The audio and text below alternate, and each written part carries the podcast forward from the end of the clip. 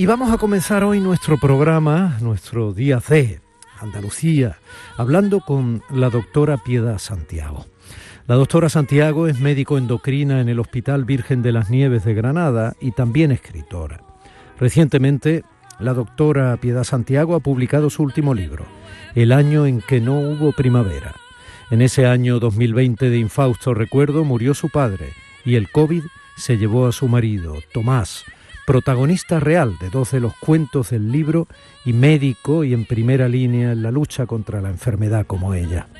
Ahora que parece que la primavera nos ha vuelto con esta aparente gripalización de la pandemia y la falta de obligatoriedad de usar las mascarillas en espacios interiores a partir de este miércoles, nos conviene, en la medida de lo posible, recordar lo que nos pasó. ¿eh? Conviene no olvidarlo lo que nos pasó cuando un virus nos robó aquella primavera y a muchos como a Tomás les robó la vida para siempre. Pero también para que siempre aquellos a quienes tanto quisimos vivan siempre en nuestro recuerdo y nosotros, cuando la cosa apriete, vivamos un poco en su nombre a la hora de tirar del carro de la existencia. Con esa energía, familia, con esa energía resucitamos hoy contigo al otro lado de la radio.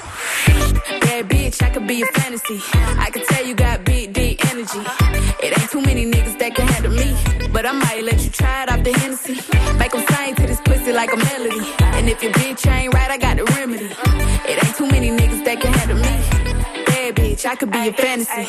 Domingo. 17 de abril de 2022. Domingo de resurrección. Así que hoy renovamos nuestra ilusión por seguir vivos, vivos, por tener una nueva oportunidad para resucitar. Para resucitar lo que creíamos perdido para aprender de nuestro último error que no merece la pena volver a cometerlo y vivir mejor de cómo lo hacíamos. Irene López Fenoy que, yo lo sé Irene, anda bailoteando esto que suena, abriendo el bypass técnico en Sevilla, para que nosotros emitamos esta nueva edición de Días de Andalucía desde Málaga. José Manuel Zapico en la técnica, María Chamorro y mi compañero Fernando Ariza hoy en la producción y redes. Y un servidor, Domi del Postigo, oteando el horizonte de esta nave que ya surca las ondas, aquí, ante el micrófono, que al fin y al cabo es el timón a este lado de la radio pública de Andalucía, invitándote ya a disfrutar de este viaje, pese al dolor y la poca gloria de lo que estamos viviendo a las puertas de Europa, con la infame invasión bélica de Ucrania ordenada por Putin, que además se subía a los titulares de nuevo de las peores noticias de la prensa esta mañana, porque uno de los misiles ha ido directamente dirigido a todo el entramado para dar de comer a la gente que está perdiendo su casa y que no tiene cómo ir del famoso cocinero José Andrés. Y se lo ha cargado. Como digo, a pesar del dolor y la poca gloria de lo que estamos viviendo a las puertas de Europa con esa infame invasión bélica de Ucrania ordenada por Putin, pese a todo ello, aquí estamos invitándote a hacer tuyo este programa. Días de... Venga, Andalucía. Invitándote a escucharlo, eso sí, con la pregunta de siempre. Una pregunta a la que siempre me responde generosísimamente que sí. ¿Nos sentimos? En Canal Sur Radio, Días de Andalucía, con Domi del Postigo.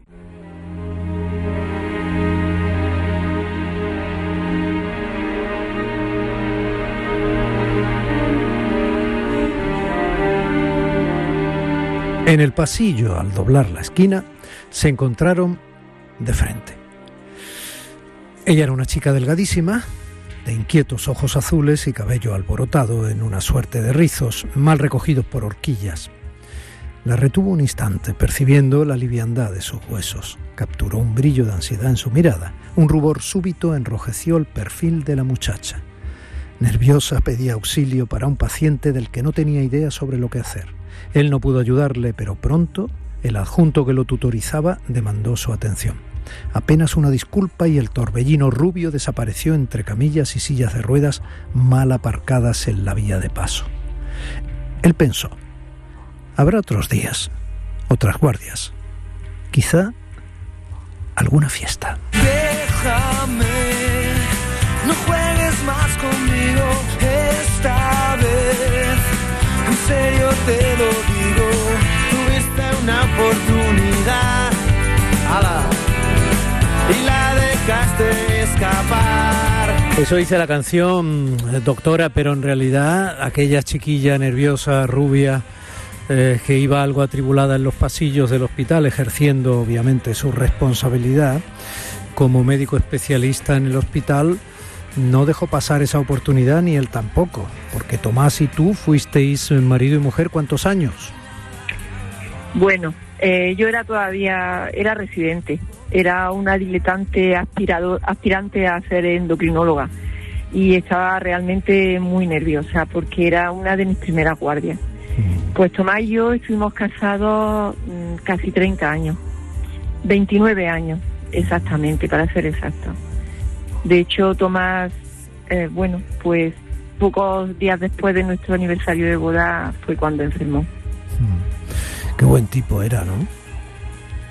Era un hombre maravilloso porque, bueno, tenía, eh, en fin, desde el punto de vista personal, era un hombre íntegro, era decente, era un hombre inteligente y desde el punto de vista profesional, pues eh, la verdad es que era un hombre con una formación integral muy muy buena, como un gran médico de familia que era, que se mm. formó pues en las primeras promociones en, Granada.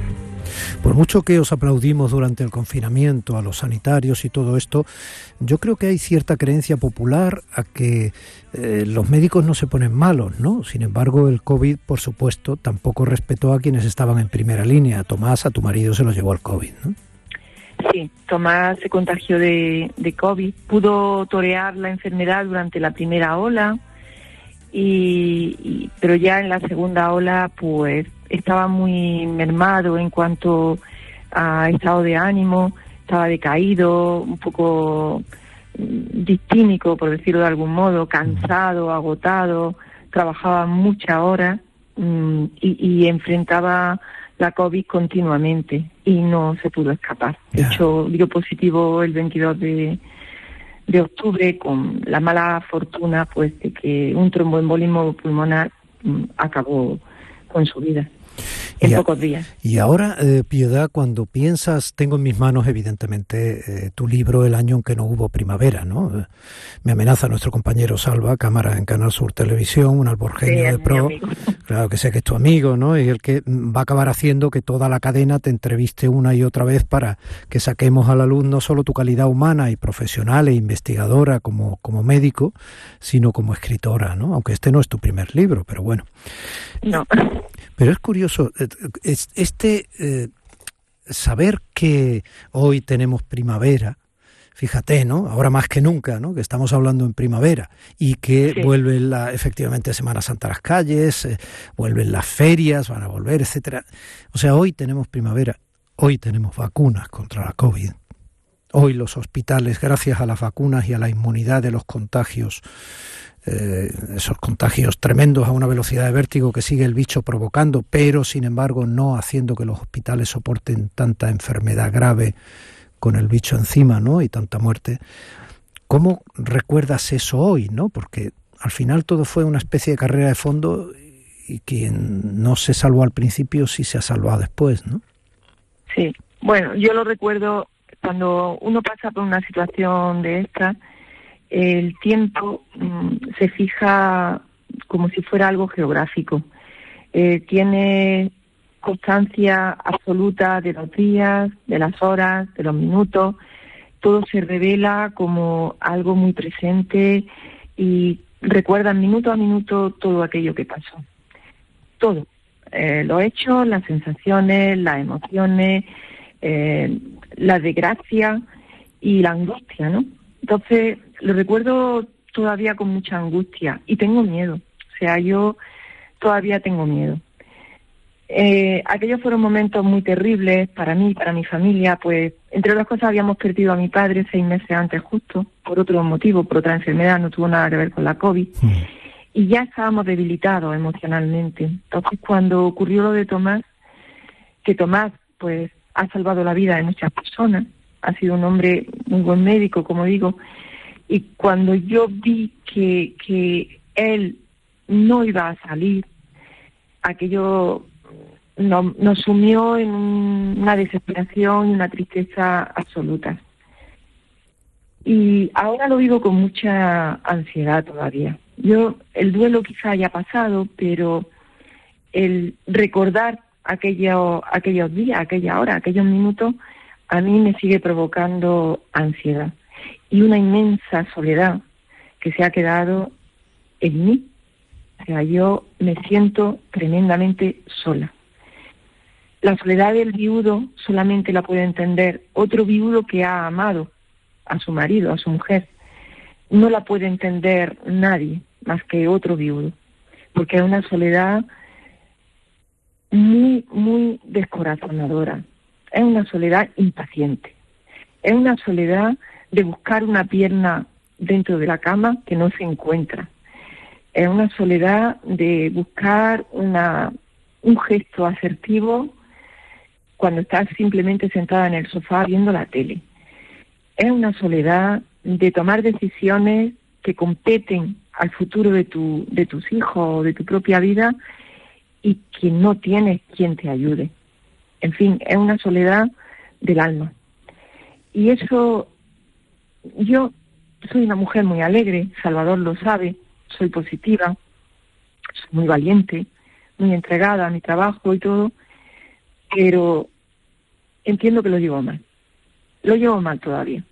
Por eso recordar esos momentos para mí es muy duro. O sea, yo la última imagen que tengo de mi marido es saliendo por el pasillo de casa con unas espaldas enormes que tenía, que le caían muy bien la chaqueta, y, y verlo que se dirigía hacia la puerta sabiendo él, porque él yo creo que lo presentía, que se moría.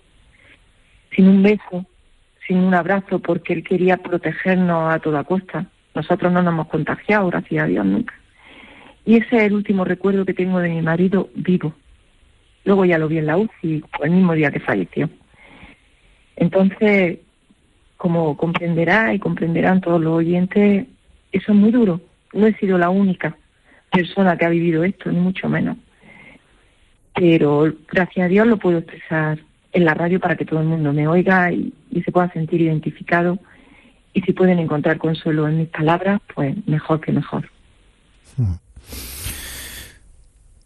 Podías haber sido muchas cosas, Piedad. Eres una persona con gran voluntad, inteligente, capacitada, has estudiado, escribes y, y escribías desde niña, incluso les eh, otorgabas poemas a cada uno de los miembros de tu familia, ¿no? Ah, sí.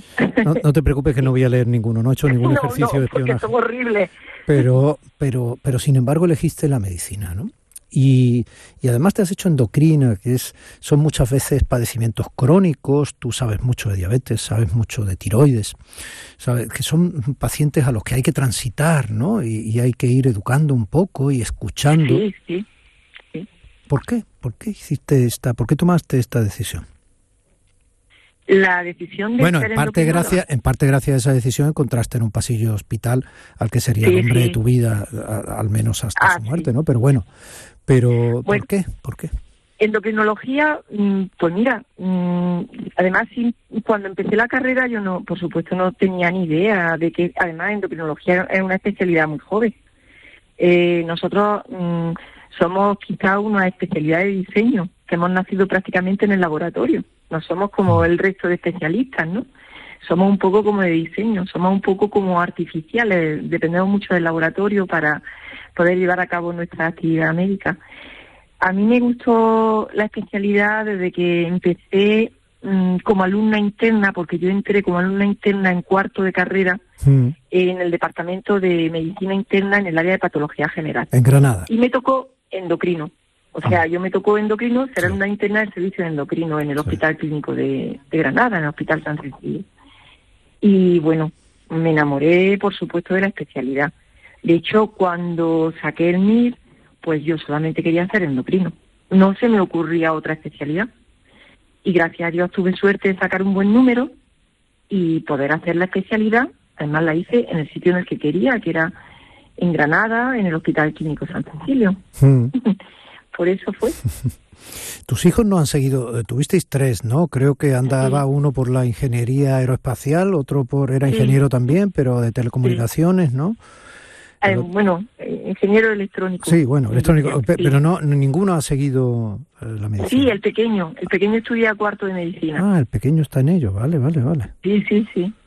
Sí, cuarto de medicina. Además, eh, va a seguir los pasos nuestros, de su padre y mío, porque le gustan las especialidades del área de medicina interna, así que, vamos, él puede hacer lo que quiera, pero que estoy viéndolo venir y me parece que se va a decantar por un área de medicina interna. Mm.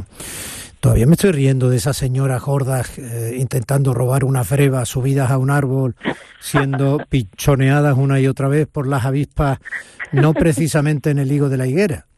No, no. Eso es un hecho real. Mira, eso es un hecho real. Es que O lo sea, cuentas este en tu libro- libro. Vamos a ver, para que es que parece que estamos aquí.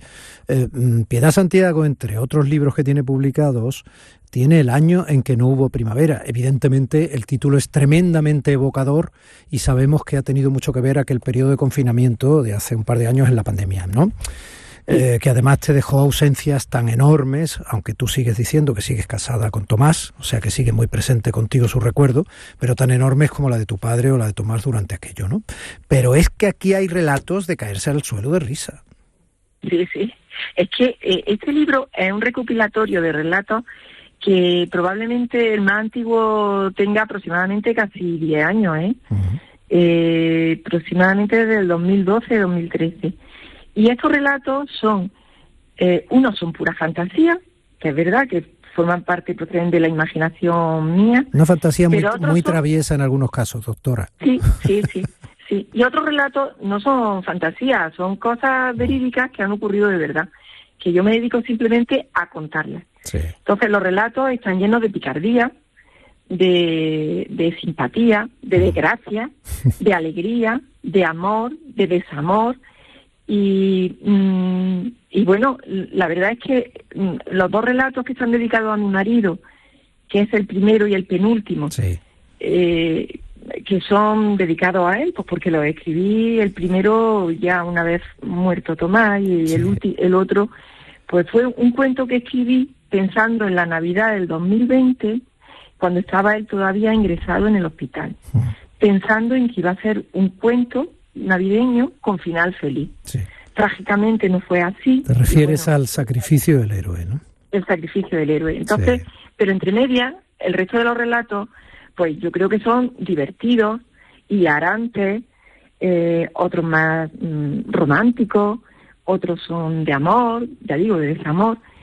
Y bueno, yo creo que son relatos, algunos muy divertidos. Este al que hace referencia de Breva o Avispa ocurrió realmente en una finca que tiene mi padre y que y que y bueno que fue testigo el pastor que, que estaba allí cuidando la, la oveja. Y entonces pues bueno yo mi padre me lo contó como una anécdota y yo lo transcribí al papel. Mm. y así hay mucho hay mucho hay muchos relatos en ese sentido que forman parte de, de verdaderas historias que, que han ocurrido como digo y otros que proceden absolutamente de mi de mi propia imaginación Mm. Ay, y pues- cosas que me han ocurrido en la consulta, Sí, ¿eh? por es, ejemplo. Es un poco lo que te iba a comentar, ¿no? Que eres muy Sí. observadora en tu consulta, evidentemente. Habrá situaciones de todo tipo. Y Sí. aunque no nombras ni, obviamente, ¿no? No identificas necesariamente a la persona, como, como no debía ser, sí que cuentas algunas de las cosas que te han pasado realmente. Sí, sí, sí, sí. Hay un relato que es ovulo y no meo. Sí, total. Ese, eh, pues, eh, pero además no me ha pasado a mí. Si tú preguntas a los endocrinos de Málaga, te van a contar lo mismo. O sea, a mis compañeros de ahí, seguro que le ha pasado alguna vez esto. Es muy típico, la típica señora de mediana edad que acude a la consulta y que te dice que no adelgaza porque ella cuando ovula no mea y se toma un seguril para deshincharse. Sí. Eso es muy normal, de verdad. Una señora muy oronda, muy oronda todo esto. Bueno, tampoco necesitan ser demasiado. Bueno, yo, digo por la que tú describes en, Con un eh, sobrepeso en y incluso discreto. Sí. Pero sí, sí, bueno, yo es que tengo ahora una consulta específica, yo una consulta específica de obesidad grave. Que la tienes allí en el Hospital Virgen de las Nieves, en Granada. Sí, sí, sí, sí. Bueno, y bueno, una, una consulta que la verdad es que yo pues la llevo bastante bien en el sentido de que creo que forma parte de mi trabajo y es bastante gratificante. O sea que estoy en buena sintonía tanto con los pacientes como con los compañeros que forman el equipo de cirugía bariátrica. Mm. Me gusta mucho también en algunos de los relatos que utilizas términos que son muy, muy, muy granaínos, ¿no? O muy de esa Andalucía oriental, ¿no? También de Jaén. Y bueno, no se suelen, no se suelen utilizar mucho en ¿Cómo la cuál? No sé, por ahí el bolaico, ¿no? O- Ah. la- ah, claro, es que hay que saber lo que uno escribe. La, la perica colorada o la perilla o no ah, sé las qué. peri- O sea, las perillas es que- coloradas. Ay, es que- las perillas coloradas. Doctora, otro día eh, hablaremos seguramente de medicina, ¿no? Y Sí, incluso alguna, incluso de alguna de tus investigaciones, por ejemplo, esa Sí, de que las embarazadas tomen el, el yodo, Yodo. de manera adecuada, ¿no? Para que eso no afecte Sí. a la inteligencia que luego puedan desarrollar los, los, nacidos, ¿no? Los nacidos y tal. Pero, pero hoy quería sencillamente, eh, bueno, honrar tu entereza, tu simpatía y como te conozco casi como has visto, porque me come el coco salva, Salvador. pues, pues entonces aproximarnos a, a lo que son los relatos y la parte de tu vida que valientemente y sin perder la sonrisa desnudas en estos en estos cuentos y no tan cuentos que nos cuentas en el año que no hubo primavera. gracias. Gracias a ti. Ha sido un placer, doctora Piedad Santiago. Siga usted curando y siga usted muy viva, que tenemos que volver a hablar. Sí, eso espero. Un beso. me dan ganas de llorar. Al vernos desde lejos tan unidos, empujando al mismo sitio, solo queda un poco más.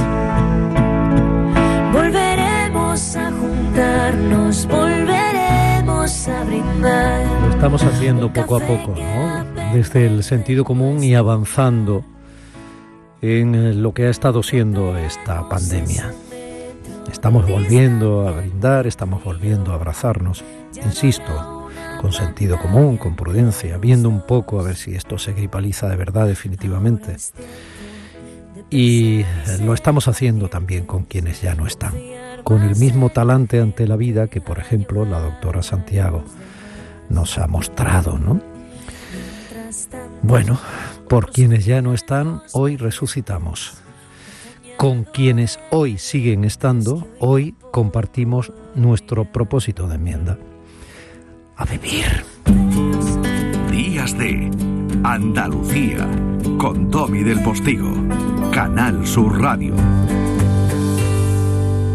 Aquadeus